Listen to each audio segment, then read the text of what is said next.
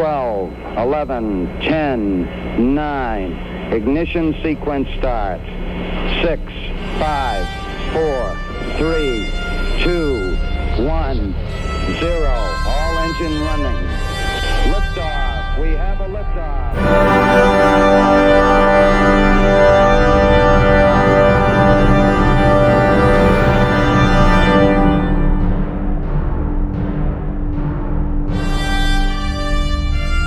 Willkommen in der Stadt, in der es aufhört zu regnen. Wir sind in Bremen. Es hat mehrfach aufhört, aufgehört zu regnen. Vom Anfang reden wir nicht. Wir sind beim Internationalen Astronautischen Kongress in Bremen, der Hansestadt. Und äh, der erste Tag ist vorbei. Und wir haben schon einiges erlebt. Und es ist auch schon äh, fortgeschrittene Stunde, jedenfalls, wenn man so viel gemacht hat heute wie wir. Ich glaube, ich fange einfach mal an mit dem Tag. Ich habe mich heute Morgen mit ein paar äh, Leuten von Twitter getroffen, die auch äh, auf dem IRC sind. Also zum Beispiel äh, Cosmic Carol, die äh, Frau im Mond, die Imain aus Marokko, ähm, dem Daniel und dem Ian von ähm, SAGC. Ähm, was das ist, erklären wir vielleicht mal morgen, wenn wir da vielleicht auch ein Interview zu haben, mal schauen. Und ähm, ja, wir haben uns auf einen netten Kaffee getroffen, gleich um 7 Uhr, weil ein paar Leute mussten sich noch registrieren und wollten das gleich morgens machen, um nicht anstehen zu müssen. Und äh, ja, man hat sich nett unterhalten. Wir haben gleich die Twitter-Wall dominiert, weil äh, wir die einzig waren, die um die Uhrzeit schon unter dem Hashtag getwittert haben. Wir sind dann auch, wir saßen dann im Press Center, haben da Schnittchen gegessen oder also es gab irgendwie so Gebäck im Press Center und äh, dann kam eine von den Pressevertreterinnen, die da uns betreut und meinte, ja, also wenn ihr jetzt mitkommt, dann ähm, habt ihr hier Reserved Seating in der Öffnungszeremonie, also äh, bitte folgen Sie mir. Und dann sind wir da alle hinterher gedackelt in die in diese große ÖVB Arena, die an das äh, Messe- und Kongresszentrum angeschlossen ist und dort saßen wir dann direkt hinter dem VIP-Block. Also da war so die, der erste Block war dann so abgesperrt und da hieß es, da dürft ihr nicht hingehen. Ähm, aber wir sind dann äh, eine Reihe einfach dahinter gesessen und das war sehr spannend. Wir haben einige Leute dann gesehen, die dann so vorbeigelaufen sind. Ähm, zum Beispiel ist Bill Nye da, der ja der Vorsitzende der Planetary Society ist. Ist ja eine amerikanische NGO, die sich für Raumfahrt einsetzt. Und die Emain, ähm, die äh, ist dann, ist dann, hat sich dann in den VIP-Block geschlichen, weil sie da auch jemanden anderen aus Marokko kannte und äh, kam dann zurück mit einem Selfie und einem Autogramm von Bill Nye und äh, war ganz verzückt. Das war so, äh, schon sehr spannend. Thomas Reiter haben wir auch gesehen den hatten wir ja mal äh, vor ein paar Monaten im Interview. Oder von, war von Jahr oder schon. Äh, oh, wann war das? Äh, das war in Darmstadt. Genau. Das war in Darmstadt, das ist letztes Jahr, anderthalb Jahre her. Genau. Und ähm, dann war diese Eröffnungszeremonie und das war schon sehr beeindruckend. Die Kammerphilharmonie Bremen hat gespielt, die ähm, einen anscheinend fantastischen Beethoven-Zyklus arrangiert haben, der auch von international sehr angesehen ist. Also diese Kammerphilharmonie Bremen, Bremen ist anscheinend in der Kammermusik sehr angesehen und die haben auch wahnsinnig schön gespielt und ähm, haben dann natürlich so die Klassiker gespielt, Beethovens fünfte Symphonie, also da da da da.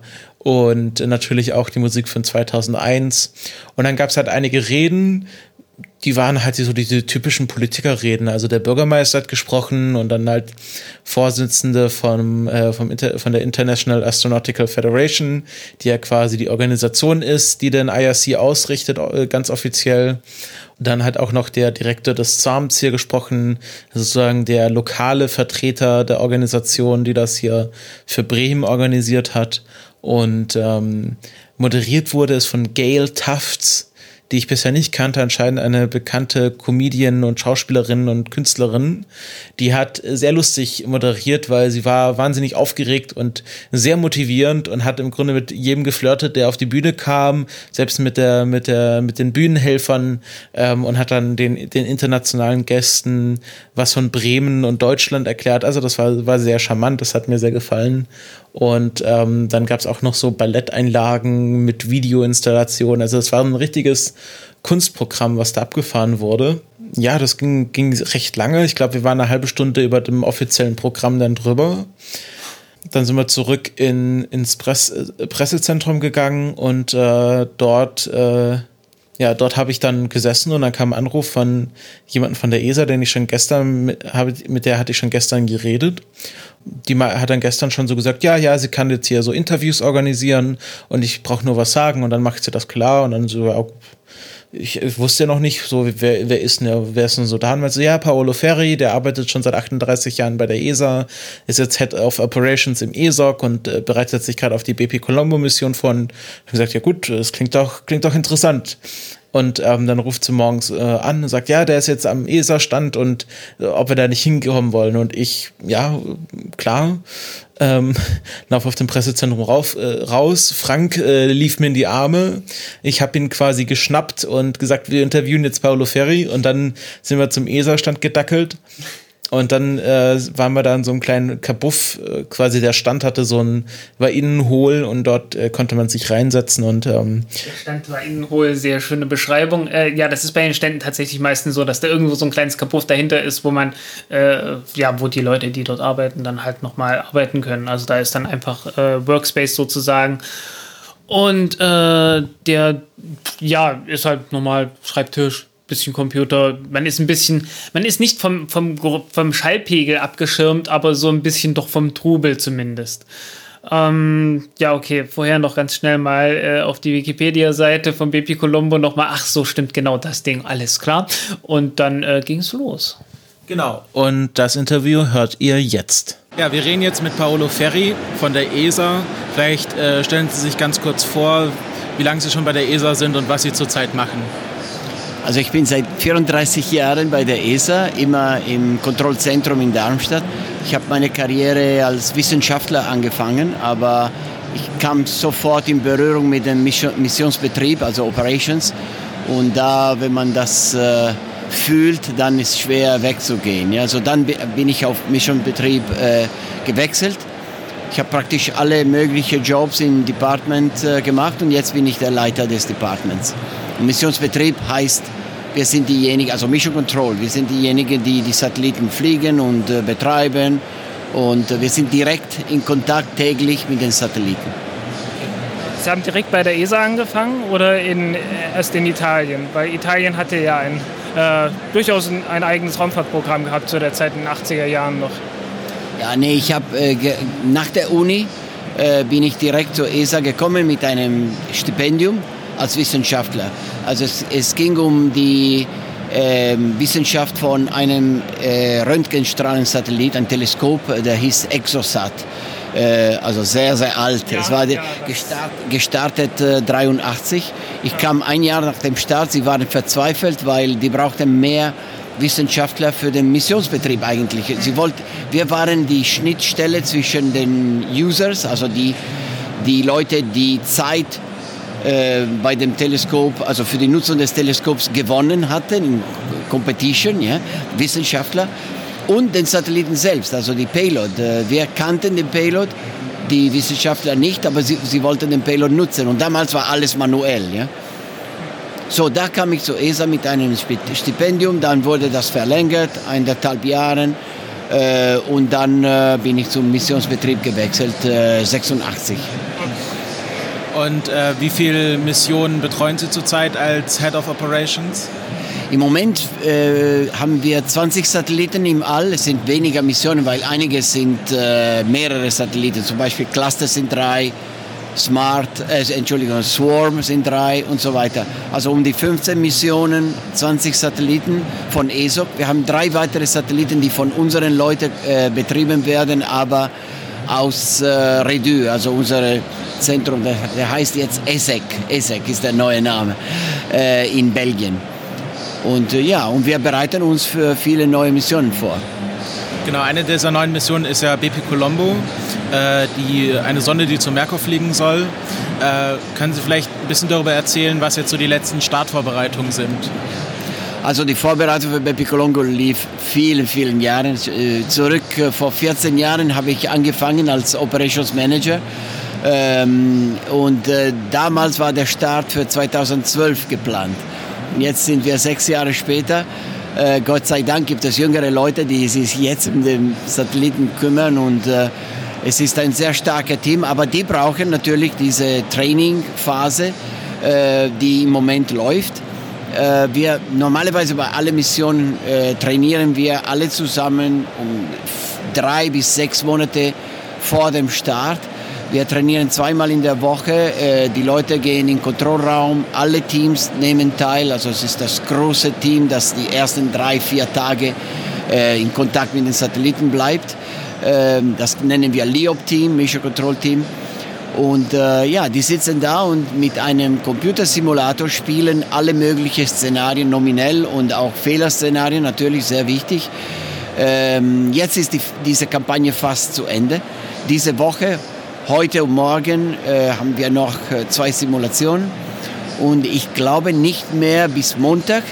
Montag, der 15. haben wir, was wir den Dress Rehearsal nennen, also Generalprobe mit der Launch Base, also mit Kuru, mit der Ariane-Leute, mit den Leuten, die da den Satelliten vorbereiten, also alle zusammen, Bodenstationen.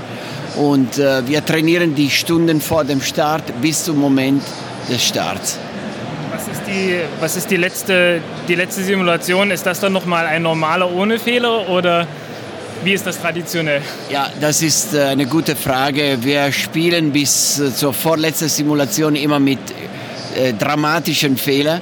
Die Leute schwitzen wirklich äh, und sie müssen diese Fehler beheben. Manchmal äh, gelingt, manchmal nicht. Ja?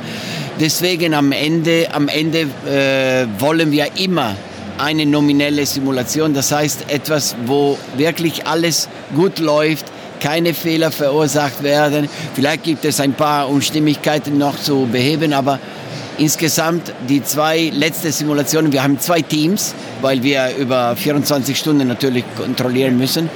Und die zwei Teams kriegen die letzte Möglichkeit, Montag und Dienstag, ihre letzte Simulation wirklich ruhig durchzuführen. Es ist psychologisch sehr wichtig. Ja, das konnte ich mir gut vorstellen, deswegen. Ähm, dann startet die Sonde und sie wird viele Jahre unterwegs sein. Ähm, sieben Jahre bis zum Merkur, oder sechs Jahre bis zum Merkur. Sieben, ja, fast sieben Jahre. Ja, ähm, und das Ganze mit sehr vielen Swing-By-Manövern an, äh, ja, woran eigentlich genau? Also Erde, Venus wahrscheinlich, ne? Also zuerst kommen wir zurück zur Erde. Äh, das ist die erste Swing-By ist mit der Erde und das passiert äh, in April nächstes Jahres. Äh, Entschuldigung, äh, ist es April 2020? Ja, es ist mehr als einem Jahr, anderthalb Jahre praktisch. Ähm, dann fliegen wir Richtung Venus und äh, ich glaube, wir haben zwei Swing-By an Venus und dann kommen wir an Merkur. Aber da sind wir immer noch zu, zu schnell, um äh, zu bremsen und beim, im Umlaufbahn zum Merkur zu kommen. Wir müssen fünfmal oder sechsmal sogar ähm, äh, den Merkur wieder treffen. Ja? Also wir gehen in eine Umlaufbahn, die immer wieder zurück zum Merkur kommt. Äh, und am Ende sind wir da. Es sind fast sieben Jahre Cruise. Am Ende sind wir langsam genug, um von der Schwerkraft von äh, Merkur äh, angezogen zu werden und dabei zu bleiben. Was für ein Delta-V-Budget ist das alles in allem? Ich habe das gerade nicht im Kopf. Oh, ich habe ich, ich auch, aber wir reden von mehreren Kilometer pro Sekunde. Ja. ja. Das ist zu viel, um das komplett mit Ionentriebwerken auszugleichen? Oder ist das eine Entscheidung gewesen, dass man das nicht macht? Nein, das ist eigentlich zu viel. Wir, müssen, wir haben schon viel Hardware dabei. Äh, wir müssen äh, äh, nicht nur die Ion-Triebwerke, aber wir haben auch chemische Triebwerke, die wir nutzen nicht nur für die ähm, äh, äh, Attitude Control, wie heißt das? Lageregelung, nicht für die Lageregelung, äh, aber auch für die kleinen ähm, Korrekturen, Umlaufbahnkorrekturen. Äh, das ist schon viel, viel Hardware, viel Treibstoff. Wir brauchen die, die Planeten und wir, also den meisten äh, Delta V wird von den Planeten gegeben. Ähm, wie ist denn die Sonde genau aufgebaut? Also welche Teile hat sie? Es ist äh, eigentlich ein, ein Zug von vielen Teilen. Äh, zuerst sind zwei Sonden, die zusammen fliegen. Die Hauptsonde ist die europäische, die steuert den Flug und die steuert auch alles Mögliche, der, der Computer, die Kommunikation zur Erde, äh, Strom auch, äh, also Power. Äh, das ist die europäische Sonde. Die hat äh, auch, es gibt auch eine kleine äh, japanische Sonde, die als Passagier fliegt mit uns. Die bleibt praktisch äh, während des, der Reise praktisch immer inaktiv, also ausgeschaltet, außer ein paar Heizer, also Heizsysteme, die die Temperatur regeln. Ähm, alle paar Monate werden wir die einschalten für einen Test, aber es ist nur ein Checkout, also sie ist inaktiv. Äh, sie ist äh, geschützt von einem äh, Schutzschild, äh, besonders für die letzte Phase, die letzten Jahre, wo wir in der Nähe der Sonne und der, vom Merkur fliegen. Äh, das ist das dritte Teil. Und dann vierte Teil ist äh, ein Modul mit für die Ionentriebwerke. Also es ist ein Propulsion Module. Er hat äh, die vier Ionentriebwerke und große Solarzellen, Solarpaneele. Äh, das ist das erste, das weg, das sich trennen wird, wenn wir angekommen sind. Ähm, wird dieses, äh, gerade dieses Propulsion Module, wird das auch später noch in anderen Sonden verwendet oder ist das jetzt nur ganz speziell für BP Colombo gebaut worden? Ähm, äh, andere Sonden haben kleinere ähm, Ionentriebwerke benutzt. Also wir hatten experimentell in den, also vor 15 Jahren mit äh, Smart 1 äh, so ein Triebwerk äh, ähm, getestet. Die Technologie war ein bisschen anders, aber im Prinzip es geht immer um Ionen zur Beschleunigung mit einem elektrischen Feld. Dann werden andere Triebwerke schon an anderen Satelliten jetzt benutzt, äh, aber es waren noch nie so große Triebwerke, äh, also eine Mission mit so großen Triebwerken geflogen. Wir haben vier davon, weil wir mindestens zwei gesund bis zu Ende bleiben, äh, brauchen. Und die Technologie ist äh, reif, aber immer noch relativ jung. Ja, ja und gerade, gerade die erste Hayabusa-Sonde hatte ja zum Schluss nur noch ein einziges gehabt. Also man braucht wirklich diese vier. Absolut. Und wir haben gesehen, auch bei Dawn oder bei anderen Sonden, die, die lange Missionen hatten, äh, ja, die Probleme kommen. Ja, ja ähm, aber meine Frage war eigentlich äh, die nächste Sonde. Also es gibt ja noch weitere Missionen. Könnte man dort dieses gleiche Modul einfach wieder verbauen, vielleicht mit größeren Solarsegeln? Also ich glaube, dass dieses Modul wurde für Bepi Colombo gebaut. Äh, sicherlich die Ionentriebwerke als äh, Teil von diesem Modul können für weitere neue Missionen benutzt werden. Im Moment ist keine interplanetare Mission bei ESA geplant mit Ionentriebwerke, aber bestimmt nach dem Flug von Bepi Colombo und hoffentlich erfolgreichen äh, Mission äh, werden weitere kommen und die Ionentriebwerke bestimmt werden wieder benutzt. Als Modul selbst, ich glaube nicht, weil äh, der wurde wirklich speziell für diesen Flug Richtung Sonne. Äh, die thermale äh, Problematik war das, das, das stärkt, also wirklich hat den ganzen Design gesteuert. Also ich würde sagen, nicht, das, das Propulsion Module ist keine Standard Propulsion Module. Ja, okay. Ähm, die Wärmeproblematik hatten wir schon angesprochen. Ähm, wie groß ist die Problematik der Strahlung, also, äh, die, also von Strahlenschäden, insbesondere an der Elektronik? Ja, also die Elektronik wurde geschützt. Ja. Äh, wir, wir hoffen, dass die, diese Schutzschilder äh, richtig funktionieren, weil äh, wir haben praktisch keine Möglichkeit zu reagieren. Äh, wenn da wirklich zu viel Strahlung ist und die Elektronik verrückt spielt, haben wir keine Chance. Ja? Ähm, wir, haben, äh, wir wissen, dass ein Teil, das relativ sensibel ist, ist der Sternensensor. Und deswegen haben wir drei. Äh, wir haben einen Software, der hoffentlich länger äh, die Lageregelung steuern kann ohne Sternensensoren. Wir haben schon Erfahrung mit äh, Solar Flares, also Stürme von der Sonne die schon Rosetta, Mars Express, Venus Express schon beeinflusst haben. Und Mars Express hat einmal für 32 Stunden keinen Sternensensor gehabt. Das war für uns überraschend. Wir haben das überlebt, aber bei Merkur wird es äh, sehr kritisch sein, weil wenn man die Lageregelung nicht ganz genau kontrolliert, kann diese enorme Wärmestrahlung der Sonne äh, die, die, ja, auf, der, auf der falschen Seite äh, scheinen und das, das wird äh, äh, schwierig. Was ist dann der Plan B? Gibt es dann noch, noch Möglichkeiten einfach, äh, es gibt ja auch Sonnensensoren, äh, kann man da vielleicht auch mit Thermometern regeln oder äh, das sind jetzt so die zwei Dinge, die mir spontan einfallen. Also wir haben uns sehr geschützt, wir haben natürlich die äh, Kreisel heißen die Gyroscopes, ja, Gyroscopes. Ja, äh, Kreiselkompasse. Ja, so Kreiselkompasse und äh, die sind äh, verantwortlich für die Steuerung der Lageregelung und die sind Pardon, pardon, das sind die Schwungräder. Das sind die Nein, Schwung nein, die Schwungräder, also die, die Messgeräte sind die Messgeräte. Kreiserkompasse. Ja? Ja, Und die messen ganz, ganz genau, ganz präzise. Also wir gehen davon aus, dass die verlieren an Genauigkeit um 0,1 Grad pro Tag. Das ist gut. Das heißt, wir können ein paar Tage ohne Sternensensoren überleben.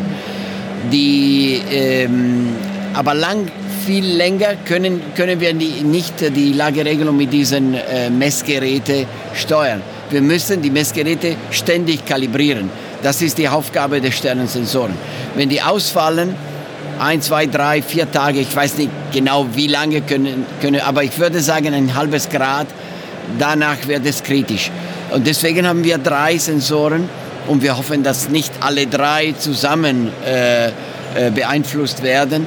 Aber das wird äh, eine interessante Geschichte. Ja, ein halbes Grad, das ist, das ist wirklich, das ist eine Hausnummer, wenn es schon ab einem halben Grad kritisch wird. Ja, ja. Ähm, aber bei diesen Rehearsals, bei diesen Simulationen testen sie ja nur den Start. Gibt es auch so Simulationen, die solche Fehler in der Langzeitmission äh, ausprobieren? Ja, also bei dieser Kampagne es ist nicht nur der Start, sondern auch die ersten Monate. Wir haben nicht so viele, aber einige Simulationen, die schon sogar mit den Wissenschaftlern, mit den Kollegen der japanischen äh, Weltraumagentur wirklich zusammen äh, gespielt haben, äh, Szen Szenarien, die in den ersten Monaten stattfinden, wo wir die verschiedenen Module einschalten, äh, wissenschaftliche Instrumente und auch unsere Systeme, inklusive diese Ionentriebwerke. Also das haben wir schon simuliert. Äh, wir planen, wie bei allen interplanetaren Missionen, äh, näher an äh, dem Event planen wir natürlich weitere Simulationen, zum Beispiel diese Trennung-Sequenz, wenn wir am Merkur ankommen sind wir sicher schon jetzt. Es wird sehr kritisch sein, zeitkritisch. Wir brauchen viele Bodenstationen. Diese Szenarien werden sicherlich trainiert, aber wir reden in ein paar Jahren darüber. Ähm, kommen wir noch zur eigentlichen Wissenschaft bei der ganzen Mission. Ähm, es sind eine ganze Reihe von Instrumenten zur Beobachtung da. Ähm, was, was schätzen Sie ein, sind die wichtigsten jetzt erstmal? Also äh, die Wissenschaftler geben viele Akzente auf die äh, ähm, Radio Science. Also Bepi Colombo ist hauptsächlich eine Radio Science Mission, obwohl wir eine Menge von anderen äh, Instrumenten an Bord haben. Und wenn die Wissenschaftler von den anderen Instrumenten äh, auf mich hören, dann äh, also diese, diese Sendung hören, dann werden sie natürlich auf mich schimpfen. Ja? Äh, natürlich alle wissenschaftlichen Instrumente sind wichtig, aber immer wieder, immer wieder. ist immer das Wichtigste. Ja, ja, okay, natürlich, natürlich. Ja. Und äh, äh, bei uns immer wieder wurde wirklich gesagt, Radio Science ist absolut ähm, äh, ja, fundamental für diese Mission. Warum? Weil wir wollen wirklich ganz präzise die Bahn von Merkur, die Bewegungen von Merkur, eventuell die Oszillationen in der, in der Bahn um die Sonne ähm, messen. Äh, da haben wir Natürlich brauchen wir, müssen wir die, die ganz genaue Position der Sonde messen und dann die relative Position zwischen Sonde und Merkur. Und deswegen haben wir einen Altimeter auch, ja? ein Laseraltimeter. Also das ist, ähm, ich würde sagen, das, das äh, Wichtigste bei der Mission, dass äh, die, die Leute, die, unsere Wissenschaftler uns sagen, das muss klappen, das muss klappen. Das geht um die Relativitätstheorie, weitere, sagen wir, auf, auf äh, höhere äh, Präzision zu bestätigen. Es geht auch um äh, Investigationen, die sehr wichtig sind, äh, zum Beispiel ähm, die, äh, was ist im Inneren des Planeten, ob äh, da ein flüssiges, äh, sehr großen äh, Kern ist. Das wird vermuten, so, vermutet, sonst äh, kann man sich diesen äh, stark, relativ starken Magnetfeld äh, nicht erklären. Aber das werden wir herausfinden durch diese ganz genaue Messungen der Bahn und der relative Position.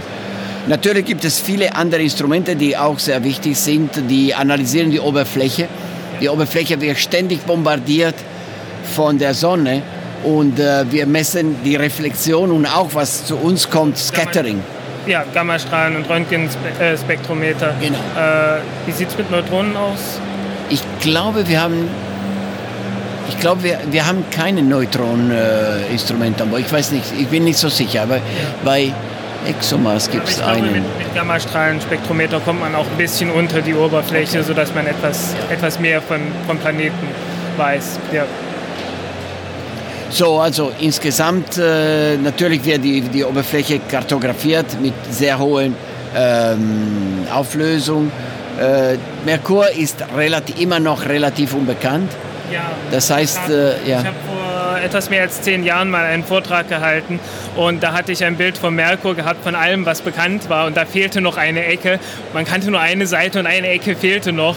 Also das ist wirklich, äh, ja, ist noch alles sehr neu und äh, relativ wenig bekannt. Ja. Gut, ja, dann bedanken wir uns herzlich für Ihre Zeit, wünschen Ihnen viel Erfolg bei Ihrer Launch-Campaign und äh, ja, wünsche noch einen schönen IRC. Dankeschön, Ihnen auch. Ja, Wiedersehen. Genau, das war unser Interview mit äh, Paolo Ferri. Ich fand es sehr spannend. Wie, wie, was war dein Eindruck? Was war mein Eindruck? Ähm, ähm, ähm, es war zu kurz. Das war mein Eindruck. Äh, sehr spannend. Also ähm, hat, mir, hat mir wirklich sehr gefallen. Äh, er hat doch mit Sicherheit noch sehr viel mehr zu erzählen gehabt als nur den Anfang seiner Karriere und das aktuelle, Pro das aktuelle Programm. Ich meine, ähm, der arbeitet jetzt äh, bei der ESA länger als ich lebe und hätte da mit Sicherheit noch einiges äh, zu erzählen gehabt. Ja, es war zu kurz. Sehr interessant, aber leider zu kurz. Ich hätte mich gerne noch eine Weile mit ihm unterhalten. Ja. Aber jetzt ist ja der Kontakt da und vielleicht machen wir doch noch was Längeres mit ihm. Ähm, ich hatte auch noch äh, während des Coffee-Tweet-Ups äh, ganz kurz mit ein paar Leuten gesprochen, ihre Erwartungen an IRC. Ähm, kommt jetzt gleich ein kleiner Einspieler, einfach so, was die Leute um mich herum so vom IRC erwartet haben. Hallo, ich bin der Daniel und ich bin als Young Professional auf dem ISC in Vertretung unserer wunderschönen Firma im Bereich GNSS Precise Positioning. Sehr schön. Ähm, auf, was, auf was freust du dich denn so auf dem IRC? Am meisten darauf, neue Leute kennenzulernen, bekannte Gesichter zu sehen und generell die Stimmung, die Atmosphäre mitzunehmen, viele von den wirklich wichtigen Leuten im Bereich Space zu treffen, zu schauen, was die Tage so bringen. Machst du auch hier was auf dem IRC? Bist du irgendwie aktiv oder nur als Gast da? Aktiv auf Twitter, ähm, at Daniel Seibold, S-E-Y-B-O-L-D, ähm, aber auch in Vertretung unserer Firma. Wir haben einen eigenen Stand, 5F80. Äh, falls ihr dort seid, kommt vorbei. Das ist der große Bavaria-Stand, das bayerische Aerospace Cluster. Und wir sind da als kleiner Teil mit auf dem Stand. Yeah, well, I'm Iman. I'm Moroccan. I'm still an aerospace engineering student uh, back in Morocco. Uh, I'm here just because of, um, uh, well, I've always wanted to be a part of the IAC. And as long as it was in Germany, I was like, okay, I will go for it. Um, I'm here representing uh, Tech for Space. It's a technology association which works mostly in space. That's it. And what, what do you expect from IRC? I just want to have connections and see a lot of uh, what, the exciting things that will happen in the space industry in the future. And uh, also, I'm here to just make make some new friends in the, the industry, and that's it. Interesting. So we talked uh, last evening a bit about Moroccan space industry. Can yes. you can you say something about that? Well, um, the Moroccan space industry didn't grow up that much because we are more focused on the um, in the manufacturing of the uh, in the aeronautics field. But like we have a, a sort of a space agency, which is um, which is the um, Centre Spatial de Télédétection. Uh, I, I, guess it's that, that's the name, and they are they are doing sensing remotes, and they they have like satellites, and they are launching the other the other one um, in this. Uh, uh, later this this year. That's it. Uh, very interesting. So. Um, have you any events you know you will go to already, or do you just go with the flow, or have you some plans, some uh, events you find really interesting? In the schedule? Um, I guess I'll go. I'll, I'll go for, with the technical pro program, especially. I like propulsion. I'll, I'll try to go to as much as um, as I can to pr propulsion um, conferences, and also um, like yeah, pl planetary science. True, I I find it interesting, but I just this is what I have in mind now. I just I just don't know. Thank you. Genau, ich habe einfach mal den Leuten das Mikro unter die Nase gehalten. Und Frank, du hast ja auch gleich noch Leute getroffen, die du kennst. Ja, und zwar Andrew Jones. Andrew Jones, den kennt man manchmal von der GB Times. Das ist so ziemlich der einzige Mensch da draußen, äh, der es irgendwie schafft, äh, aus diversen Quellen, ähm, und wir, wir wollen uns mit ihm nochmal unterhalten, aber er schafft es irgendwie aus diversen Quellen, Nachrichten aus China zusammenzutragen von den chinesischen Raumfahrtprogrammen. Und äh, er gehört zu den wenigen, aber doch sehr zuverlässigen Quellen dort. Ähm, ja, war, war sehr interessant. Äh, und ähm, wir, wir werden da wohl noch öfters mal miteinander zu tun haben. Ähm, ja, äh, und wir waren dann öfters mal an dem Tag noch äh, zusammen irgendwie unterwegs gewesen.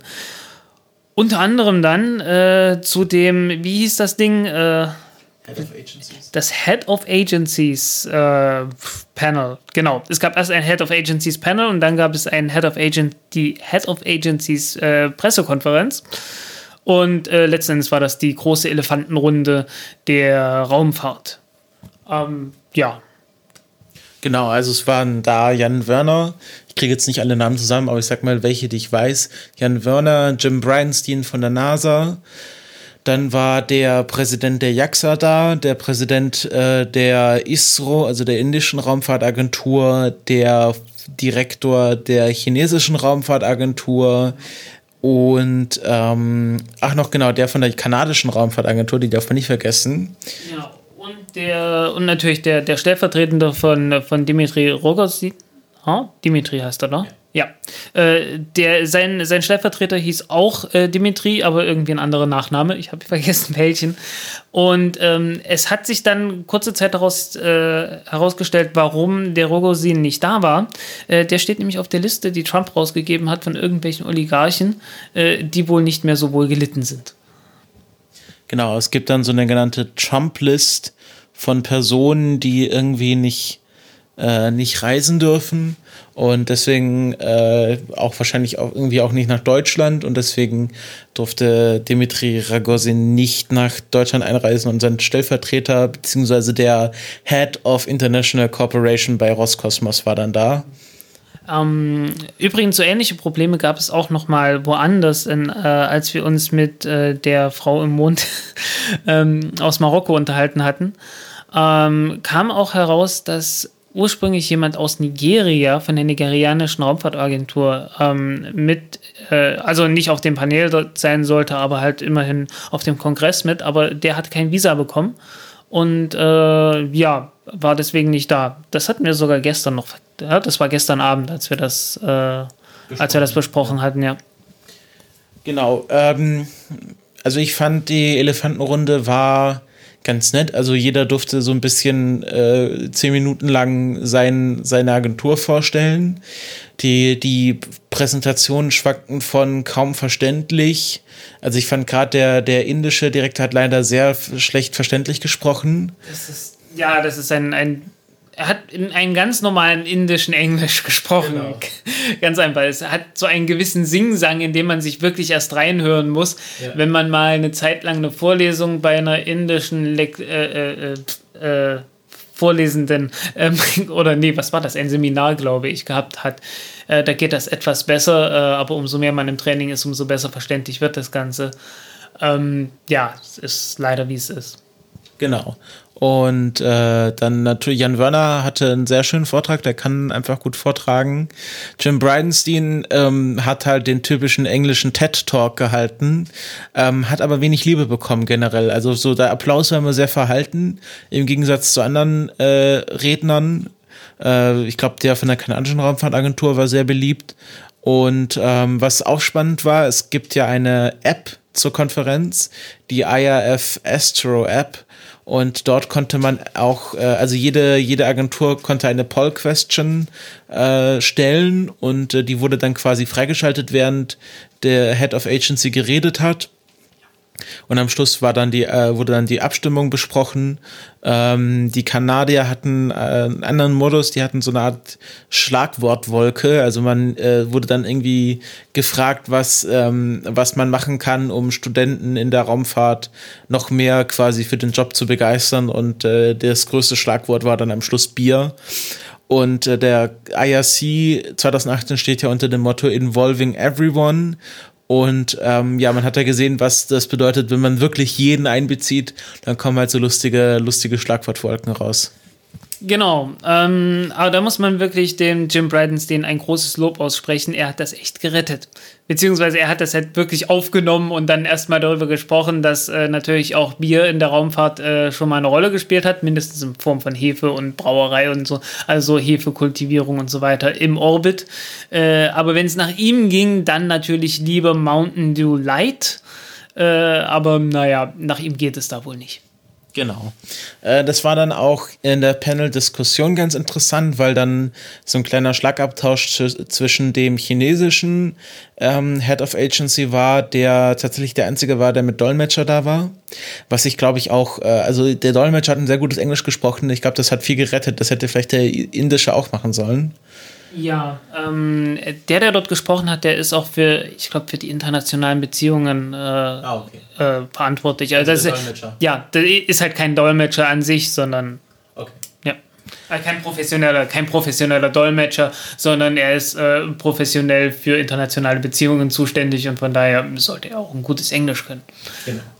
Ähm, also der Chinese hat, mit, hat sich mit Jim Bridenstine einen äh, interessanten Schlagabtausch geliefert, wo es um Kooperation ging, wo ähm, Jim Bridenstine so ein bisschen sagte, ja, ich, also wenn es nach mir ginge, sofort, aber es ist halt over my pay grade. Und dann hat der chinesische ähm, Vertreter gesagt, ähm, was in die Richtung so, ja, okay, dann, dann, wir können doch jetzt einfach hier gleich Sachen beschließen, die in unserer Paygrade drin sind und den Rest klären wir später, aber dass wir schon mal einen Schritt machen. Also der wollte da, die Chinesen sind ja immer so gleich auf diesem, also wir wollen kooperieren und wir können das auch sofort machen. Das sind ja immer die anderen, die das ablehnen. Ja, äh, es gab da auch einen kleinen Versprecher von, von dem äh, Dolmetscher in Anführungszeichen, äh, als es darum ging, äh, die, dass die, die Welt jeden involvieren sollte. Ja. Äh, und da hat der, da hat der Dolmetscher äh, versehentlich genau das Gegenteil gesagt, dass das nicht im Interesse von China ist. Dabei wollte er tatsächlich sagen, äh, dass es in, im ja. Interesse, dass genau das vertritt. Ähm, ja, passiert. War an einer sehr unglücklichen Stelle. Ähm, umgekehrt wurde der von der indischen Raumfahrtagentur angekündigt mit der israelischen. Ja. Also die Moderatorin, das ist anscheinend, ähm, also ich kannte sie vorher nicht, aber die ist anscheinend auch Wissenschaftlerin und äh, arbeitet zurzeit für die BBC in der Wissenschaftsredaktion äh, in irgendeinem Bereich und ähm, der das moderiert und die war, die war auch sehr sympathisch, aber wahnsinnig aufgeregt und dadurch hatte sie halt so ein paar äh, Flüchtigkeitsfehler, wie zum Beispiel, dass sie den nicht für Israel, sondern für Israel angekündigt hat. Ähm, und es gab, es war, es war auch sehr seltsam. Die hatten die Mikros der Leute auf dem Panel nicht gemutet, während, äh, die, an, während einer gesprochen hat, was dazu führte, dass irgendwie Jan Wörner hat sich dann mit der Moderatorin unterhalten und hat ihr anscheinend einen sehr lustigen Witz erzählt, weil sie dann laut anfangen musste zu lachen, während Jim Bryanstein geredet hat. Und das führte dann zu einer sehr skurrilen Szene, wo äh, im Grunde Jim Bryanstein von der Moderatorin ausgelacht wurde. Ähm, und dann war auch quasi, man konnte dann Fragen stellen, die auf dem Panel diskutiert werden sollten und man konnte auch in der App dann abstimmen, welche Fragen nach oben kamen. Und eine der, der meistgevotetsten Fragen war halt, ob man die Mikrofone der anderen nicht muten könnte. Ähm, nein, das war nicht die meist, die meistgevotete, sondern äh, immer die jeweils neueste Frage nee, nee. wurde eingeblendet. Das Doch. war ganz unten. ja, ja, ganz unten. Ja. Aber und die war dann auch in der Top. Ah, war auch in den Top. Okay. Aber ja, man konnte dann halt unten immer die jeweils neueste ja. und äh, da kam dann natürlich auch manchmal Blödsinn da, damit an, auch irgendwas mit Bier natürlich. Ja. Ähm, äh, ich fand es etwas unglücklich, dass man die, die etwas härteren Fragen, äh, was war das mit der Kooperation dann, äh, ob, die, ob die NASA nicht, äh, wie war das, ähm, dass die NASA auch zulassen sollte, dass in Amerika ausländische Bürger mitarbeiten sollten ähm, was wegen der ITER-Restriktion äh, sehr, viel, sehr schwierig ist. Und da konnte sich dann Bridenstine äh, irgendwie sehr gut rauslavieren, weil die Frage nicht komplett erschienen ist. Also die hat jemand gestellt und die brach dann mitten im Satz irgendwo ab. Ja, also es war ein nettes Konzept. Ich fand, ich fand die Idee, dass man Fragen per App stellen kann und dann darauf voten kann, äh, eigentlich ganz nett. Es war es, also es war von der von der Idee her ganz gut, aber man muss halt auch darüber nachdenken, dass wenn man ein Publikum und das Internet in sowas reinschreiben lässt und das dann auf der Bühne ausstrahlt, dass da lustige Sachen passieren können, die man vielleicht hätte vorher filtern können. Oder vielleicht war es auch Absicht und gedacht, Failure is an option. Naja, das war das Head of Agencies. Warst du bei der Pressekonferenz danach? Bei der Pressekonferenz danach war ich nur in den letzten fünf Minuten da. War da Äh, Spannendes?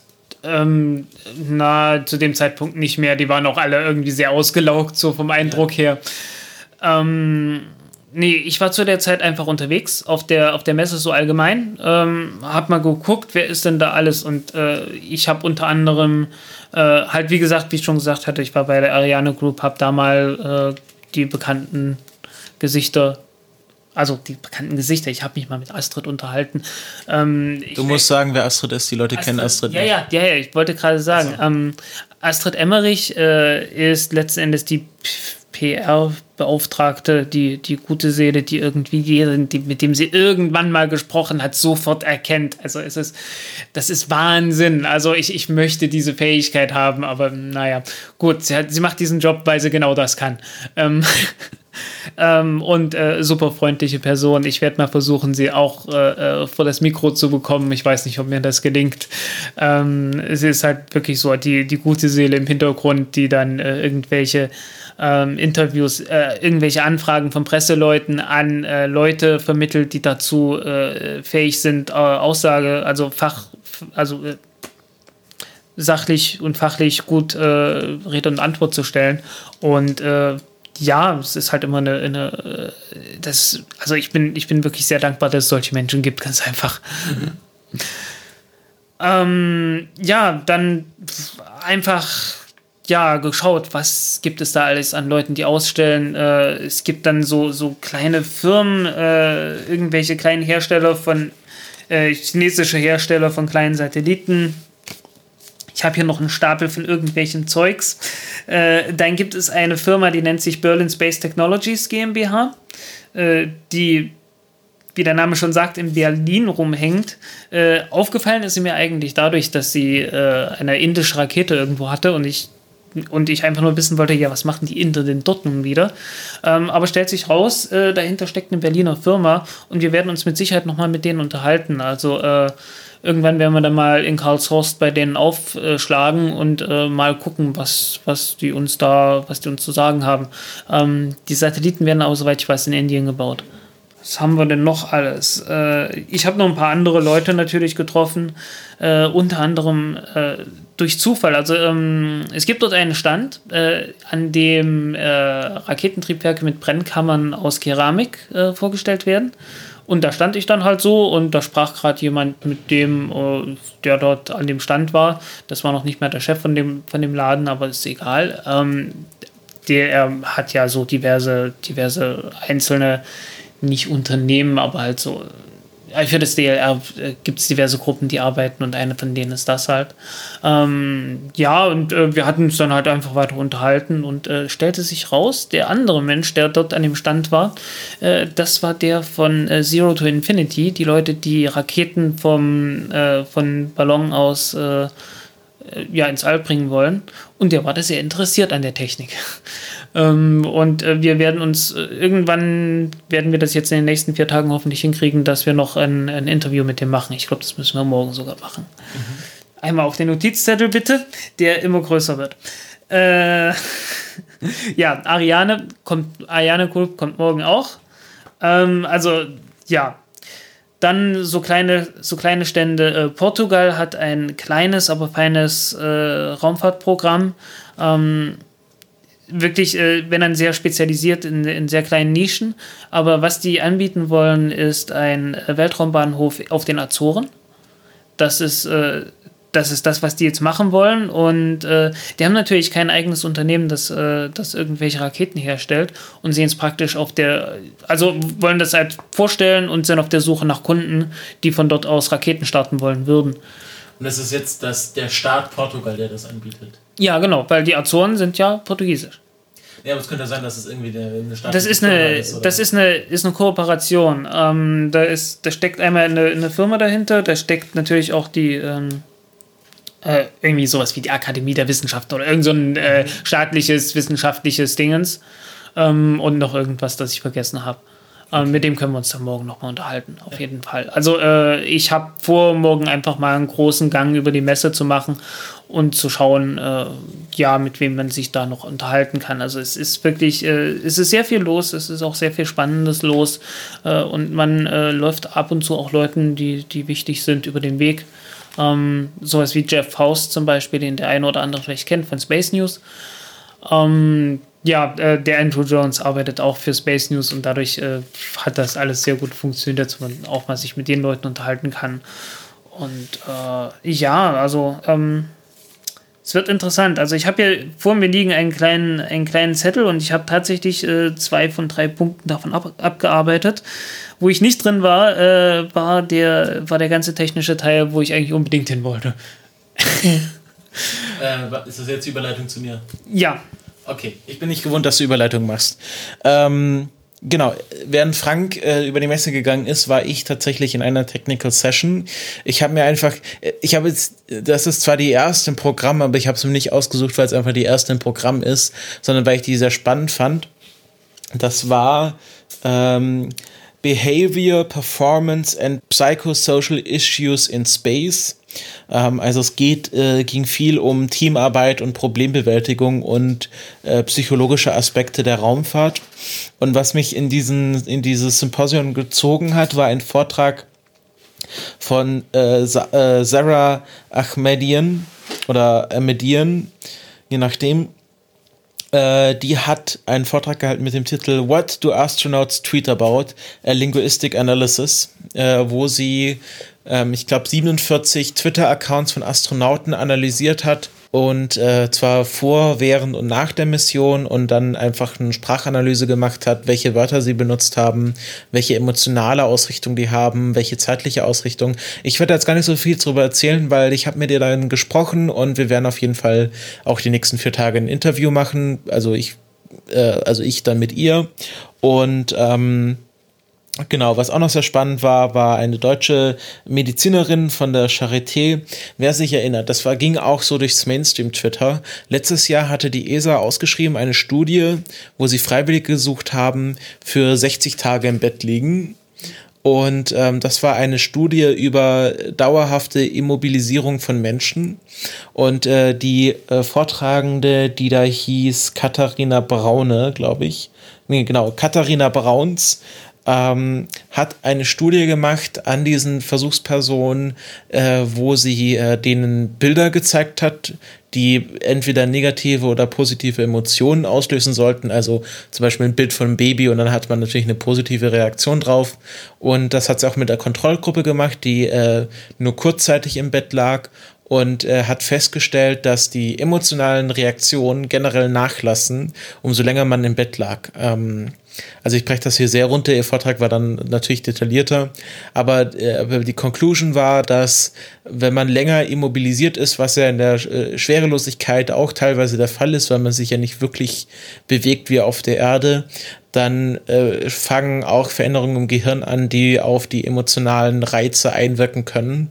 Und da muss man halt bei Langzeitmissionen darauf achten, dass da die Astronauten auch emotional stabil bleiben, ähm, weil der psychologische Aspekt dann natürlich sehr wichtig ist.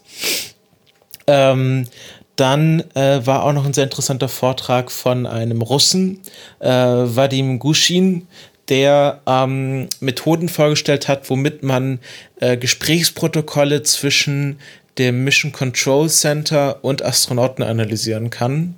Also, wo es darum ging, wie ist die, ist die Beziehung zwischen Mission Control und den Astronauten, weil die Astronauten sind ja in einer sehr stressigen Situation, aber haben halt ständig auch so eine Stimme im Ohr, die ihnen sagt, was jetzt zu tun haben.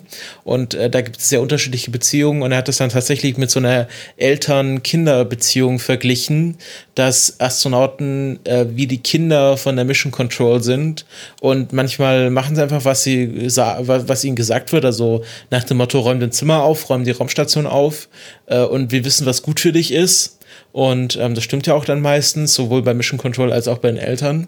Aber es gibt auch Momente, wo die Astronauten rebellieren und so eine Art Pu Pubertät kommen und dann sich auch gegen Anweisungen von Mission Control wehren. Und äh, das hat er einfach analysiert und er hat tatsächlich auch eine andere äh, linguistische Analyse angewandt. Er hat nicht nur Worte untersucht und den Worten bestimmten Wert zugewiesen. Das ist ja eine sehr weit verbreitete linguistische Analysemethode, sondern er hat Statements untersucht, also ganze Aussagesätze, die ja in so einem Funkverkehr nicht so lang sind, deswegen konnte man die gut analysieren und hat die bestimmten Werten zugewiesen. Das fand ich auch sehr spannend und ähm, Genau, das war jetzt einfach so ein kleiner Auszug aus diesem Symposion. Das ging über drei Stunden. Ich habe jetzt auch nicht bei jedem Vortrag super gut aufgepasst, weil manchmal ähm, war es wieder sehr schwer zu verstehen. Also gerade von den chinesischen Referenten habe ich äh, leider nicht so viel ver verstanden und gerade bei solchen Themen ist das dann doch äh, sofort ein Killer, um äh, irgendwie inhaltlich durchzudringen. Und ähm, ja, wie gesagt, es wird auf jeden Fall mit der Sarah äh, über die Tweets noch ein längeres Interview geben, hoffentlich. Und äh, das war so der Großteil meines Nachmittags. Dann äh, gehen wir jetzt mal in den Abend über. Da war. Ich war noch in der Zeit. Ich dachte, du hast schon. Ah, Landspace. Achso, genau. genau. Ähm, Genau, Frank äh, hatte nicht nur seinen Rundgang auf der Messe, während ich in der Session war, sondern war auch noch bei einer Pressekonferenz. Genau, ähm, es gab noch eine Pressekonferenz von der chinesischen Firma Landspace. Äh, jede chinesische Firma, die was auf sich hält, hat den Namen Space irgendwo im Namen. ähm, Landspace, Highspace, äh, Linkspace, äh, diverse Space halt. Ähm, und Landspace gehört zu den äh, Firmen, die eigene Raketen entwickeln und äh, haben angekündigt, dass sie jetzt im Oktober äh, zum ersten Mal eine Rakete ins All starten werden. Als erste private chinesische Firma. Äh, eine dreistufige, eine kleine dreistufige Feststoffrakete. Ähm, kleines Ding, 27 Tonnen beim Start äh, und dann so 200 bis 300 Kilo Nutzlast. Also kein furchtbar großes Teil so in der Größenordnung ein bisschen größer als das, was die Elektron-Rakete von, äh, von Rocket Labs ist. Ähm, aber die haben viel größere Pläne und die haben für diese Pläne jetzt schon zum ersten Mal die Brennkammer eines äh, Methantriebwerks getestet. Äh, hatten jetzt vor kurzem erst auch vorgestellt äh, für 20 Sekunden. Ähm, Schub irgendwas um die 80 Tonnen im Vakuum. Ähm, also so, das ist so die Größenordnung, was halt Merlin-Triebwerk von, von SpaceX ist, bisschen kleiner. Ähm, also ein bisschen kleiner als das aktuelle Merlin-Triebwerk, aber sehr viel schwerer. Also das Ding wiegt 1,3 Tonnen. Ähm, das äh, Merlin-Triebwerk wiegt nicht mal eine halbe Tonne. Ähm, also da ist schon, äh, ist schon ein Unterschied in der Technik, aber es ist das erste Mal überhaupt, dass in China ähm, Methantriebwerk entwickelt wird. Ähm, es ist, die haben ja auch keine eigenen, äh, keine völlig eigenen Kerosintriebwerke. Die Kerosintriebwerke, die die benutzen, sind äh, also in der, Lang in der Langmarsch 5, 6 und 7, äh, die sind ja letztendlich russische Technik, die adaptiert wurde. Und das ist jetzt wirklich irgendwie so ein Eigengewächs. Ähm, ja, äh, das wird jetzt halt entwickelt und getestet und äh, soll nächstes Jahr dann komplett sein, das Triebwerk. Und äh, übernächstes Jahr soll dann eine Rakete fliegen. Äh, Startgewicht bisschen mehr als 200 Tonnen. Ähm, ich habe es jetzt nicht mehr im Kopf, was die Nutzlast war. Ich glaube, sowas wie 4 Tonnen äh, in niedrigen Erdorbit. Ähm, zweistufiges Ding. Die haben noch sehr viel größere Pläne, wollen sehr viel größere Raketen machen. Ähm, ich werde mal schauen, ob ich, äh, ob ich irgendwie noch mal den CEO oder, oder jemand anderes von denen äh, vielleicht vor ein Mikrofon oder sowas bekomme. Wäre sicherlich nicht verkehrt. Ähm, die haben dort einen eigenen Stand und da ist, ja, da kann man noch einiges sehen. Ähm, Weil die Chinesen von der chinesischen Akademie für Raumfahrt, die, die äh, geben ja gar keine Interviews, also die wirklich staatlichen Chinesen mit ihrem eigenen Stand. Äh, ja, äh, zumindest, zumindest Andrew Jones meinte das. Äh, ich ich kann es ja mal versuchen, aber ich glaube, die Chancen sind eher niedrig. Ähm, äh, der Andrew hat auch nachgefragt, ob es eventuell eine Chance gibt, äh, ob es irgendeinen Prozess gibt, bei dem ein Ausländer vielleicht bei dem Start dabei sein könnte.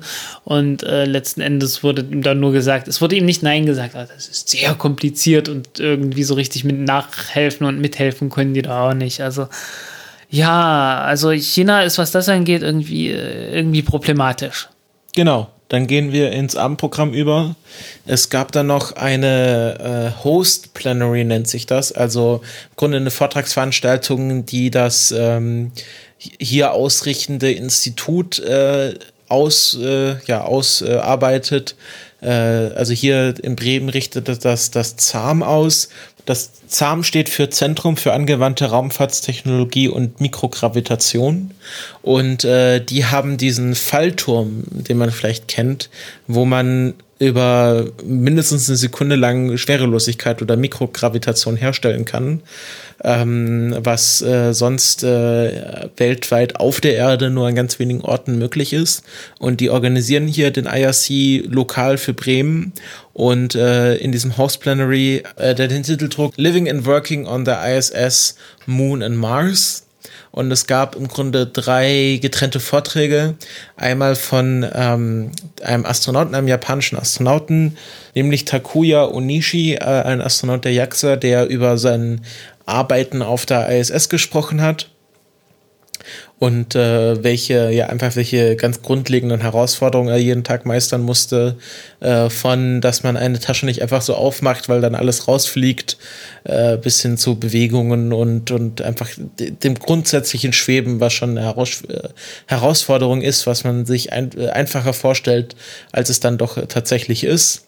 Ähm, dann gab es einen Vortrag eines Arztes, warte, ich muss mir meinen hier so raussuchen. Genau, Hans-Christian äh, Hans -Christian Gunger vom Zentrum für Weltraummedizin, der äh, sehr interessant darüber geredet hat, was man sich auch gar nicht so ähm, bewusst macht.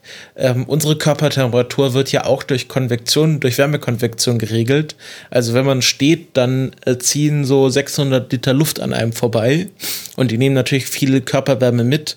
Und das passiert ja dann nicht unbedingt auf der ISS und äh, dass einfach schon die Grundtemperatur von Astronauten, auch wenn sie gar keinen Sport machen oder so, äh, um einen Grad höher ist als die Idealtemperatur und dass schon ein Grad sehr viel äh, von der Leistung beeinträchtigt, die so ein Mensch äh, leisten kann. Und ähm, ja, hat so ein bisschen erklärt, wie man das misst und dass sie jetzt durch diese Messungen auch moderne Fieberthermometer oder Körpertemperaturthermometer entwickelt haben, äh, die man einfach äh, auf die Haut auflegen kann, was es vorher so nicht gab oder nicht so akkurat, ähm, was dann auch Anwendungsfälle auf der Erde hat. Zum Beispiel, was ich ganz spannend fand, das kann man in Feuerwehrhelmen einbauen, so dass man die Körpertemperatur von Feuerwehrmännern äh, messen kann, damit die nicht überhitzen bei Löscharbeiten und halt bei äh, im Krankenhaus, bei äh, Frühchen, wo die Körpertemperatur eine große Rolle spielt und auch bei Leuten, die aus einer OP kommen, weil die Körpertemperatur ein Anzeiger ist, wie stark sich Infektionen oder möglicherweise Infektionen im Körper ausbreiten oder entstehen. Und ähm, ja, das war auch sehr, war ein sehr spannender Vortrag. Und zum Schluss hat noch Christiane Heinecke gesprochen, die ein Jahr lang äh, auf Hawaii in der High Seas Mission ähm, in der Mars-Simulation gewohnt hat. Und äh, die war dann quasi der Teil Living and Working on Mars und hat dort erklärt, ähm, was dort die Challenges waren und dass ähm, sie einerseits der lebende Beweis dafür ist, dass Leben, dass man auf dem Mars überleben kann, weil die Wohnbedingungen doch schon sehr ähnlich sind, aber es noch ein weiter Weg dahin ist. Genau. Nur, dass man nicht einfach so rausgehen kann und noch frei atmen kann. Genau. Ich meine, klar, in der Simulation müssen die auch irgendwelche Raumanzüge tragen, aber so im Zweifelsfall ist das halt bei denen immer die Option. Ja. Wurde ja auch ab und zu, wurde ja auch mindestens einmal gemacht, dass dann abgebrochen wurde und dann war halt abgebrochen. Ja, ich glaube, die aktuelle Mission musste abgebrochen werden, weil jemand einen sehr schweren Stromschlag bekommen hatte. Ja. Ähm, genau, und äh, dann war noch die Welcome Reception. Äh, das war einfach Party mit Essen. Das war ganz nett, aber wir sind ja nicht mehr so lange geblieben, weil wir beide sehr müde waren und wollten jetzt auch noch diesen Podcast aufnehmen und es war auch sehr laut und äh, laute Musik hat uns dann beiden nicht so zugesagt. Ja, es ist nicht sehr, äh, es ist der Kommunikation nicht sehr förderlich, äh, wenn irgendwie 80, 90 Dezibel im Hintergrund sind. Ja. Genau, das war der Tag 1, war schon sehr viel. Morgen geht es dann ja genauso weiter. Wir treffen uns um 9.30 Uhr zum Kaffee trinken oder ich auf jeden Fall. Und äh, ich äh, will mir dann noch eine Keynote über Space Law anschauen, über Weltraumrecht und welche neuen Herausforderungen in das Weltraumrecht jetzt äh, gelten. Und äh, dann äh, wollen wir einen Rundgang machen auf der Halle, auch diesmal mit, äh, mit äh, Mikrofon, um mal schauen, wer uns da ein paar Statements gibt von den Ausstellern. Und ähm, genau, nachmittags gehe ich tatsächlich mit dem Lars, wollen wir ins ähm, Planetarium hier in Bremen gehen. Da hatte Lars irgendwie Kontakte hin als Amateurastronom. Und äh, ja, mal schauen, was noch der Tag bringt. Ihr werdet es ja dann morgen im Podcast hören. Und äh, bis dahin wünschen wir euch noch eine gute Zeit. Tschüss. Tschüss.